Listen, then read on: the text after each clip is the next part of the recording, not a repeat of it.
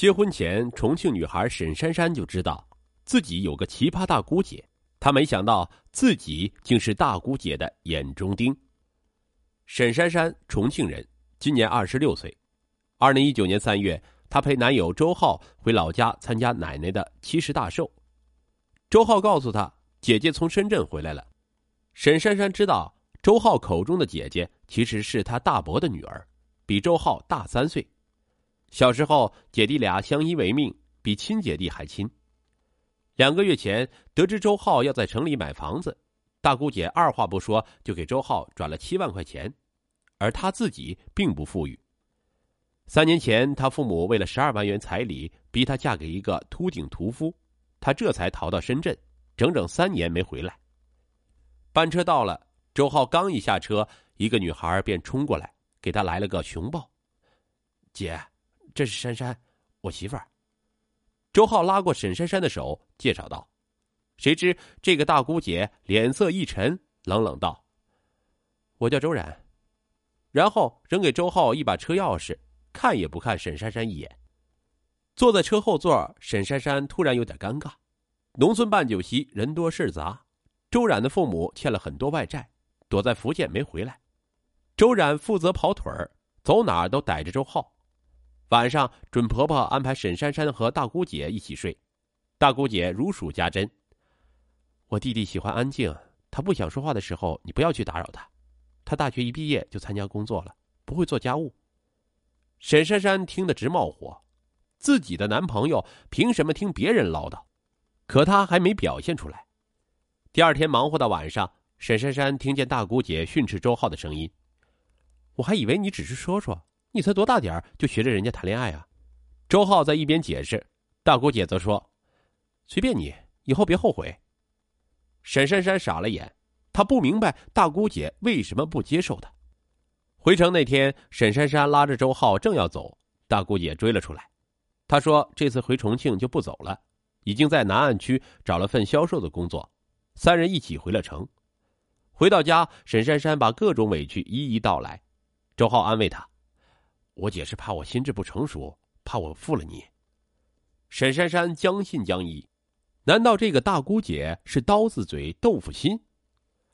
两天后，周浩说大姑姐打电话喊吃饭，沈珊珊不想去，可架不住劝，还是去了。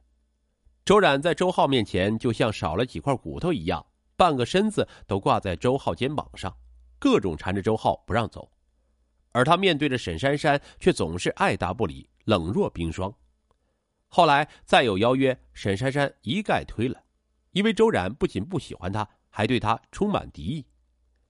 二零一九年八月二十三日，周冉又打电话请周浩吃饭，沈珊珊愤怒道：“你要再去，我们就分手。”周浩不解：“姐姐好心请我们去吃饭，你怎么能这样？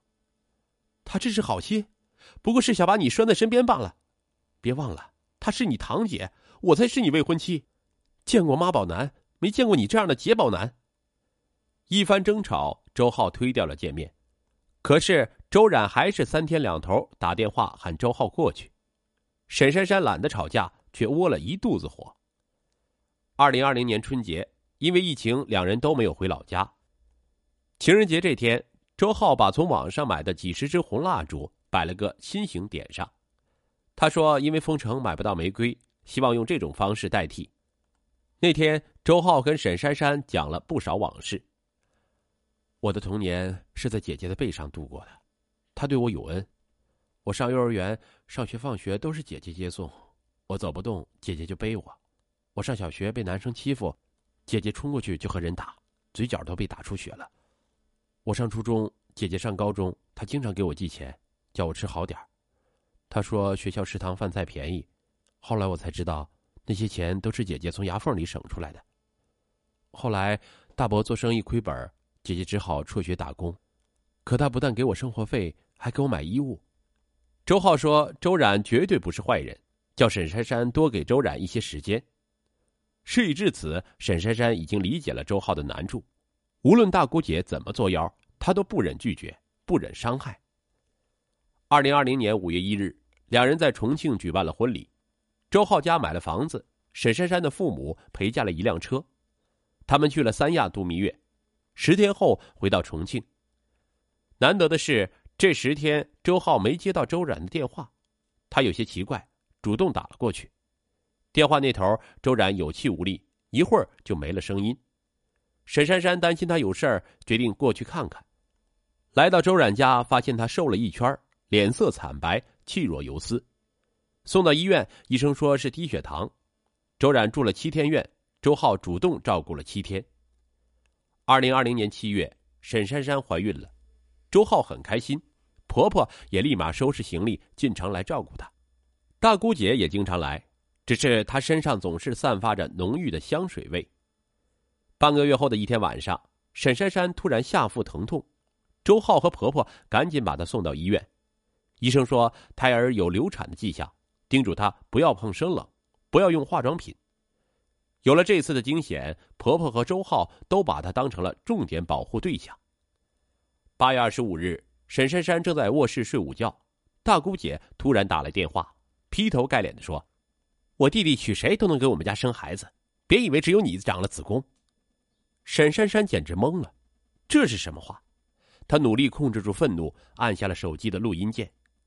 那天晚上，沈珊珊把这段录音放给周浩听，并告诉他：“我上次差点流产，很可能就是他用的香水里有麝香。”周浩连连摇头，说：“姐姐绝对不是这样的人。”沈珊珊说：“你不是第一天认识周冉，他之前是什么样子，你比我清楚。他为什么突然就打扮起来了？”周浩愣了片刻，又在手机里查了麝香的成分，红着眼圈拨通了周冉的电话。沈珊珊怎么得罪你了？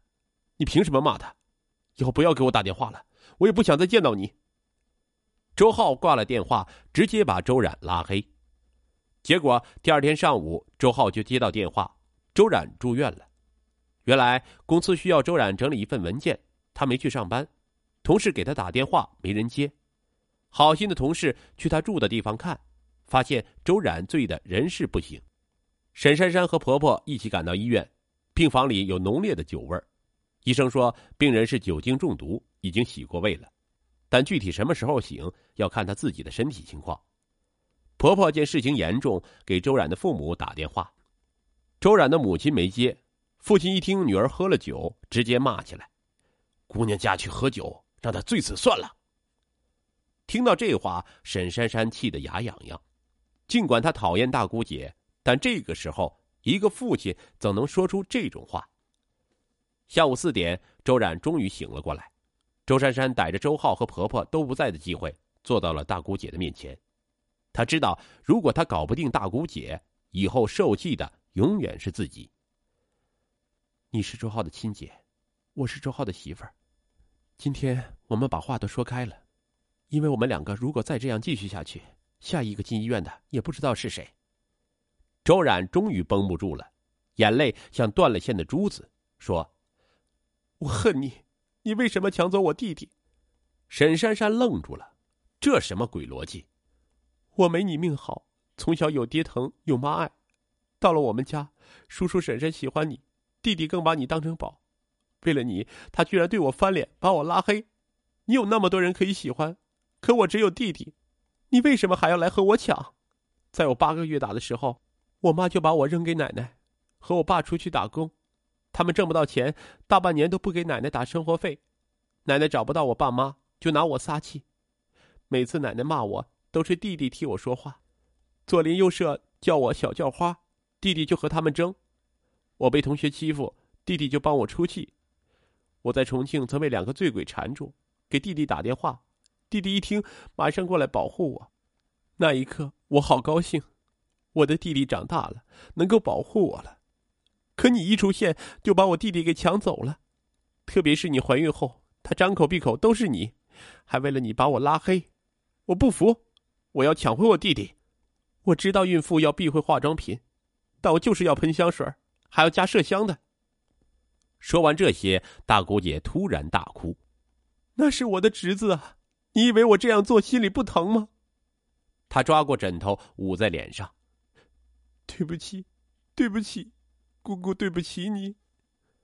听到这儿，沈珊珊眼眶湿润了。恨吗？恨。可如果不是从小太可怜、太缺乏亲情，大姑姐怎么会鬼迷心窍跟自己争这份感情呢？她抽了一张纸巾递过去，说：“姐，以前的事儿都过去了，以后我也是你的依靠。”大姑姐愣了一下，眼神明显没了之前的凛冽。几天后，周冉出院了，他偶尔还是会打电话给周浩，不过也只是问吃饭没有。或者今天有雾，开车注意什么的。周浩忙得不亦乐乎，说要在孩子出生之前挣够奶粉钱，根本没时间闲聊。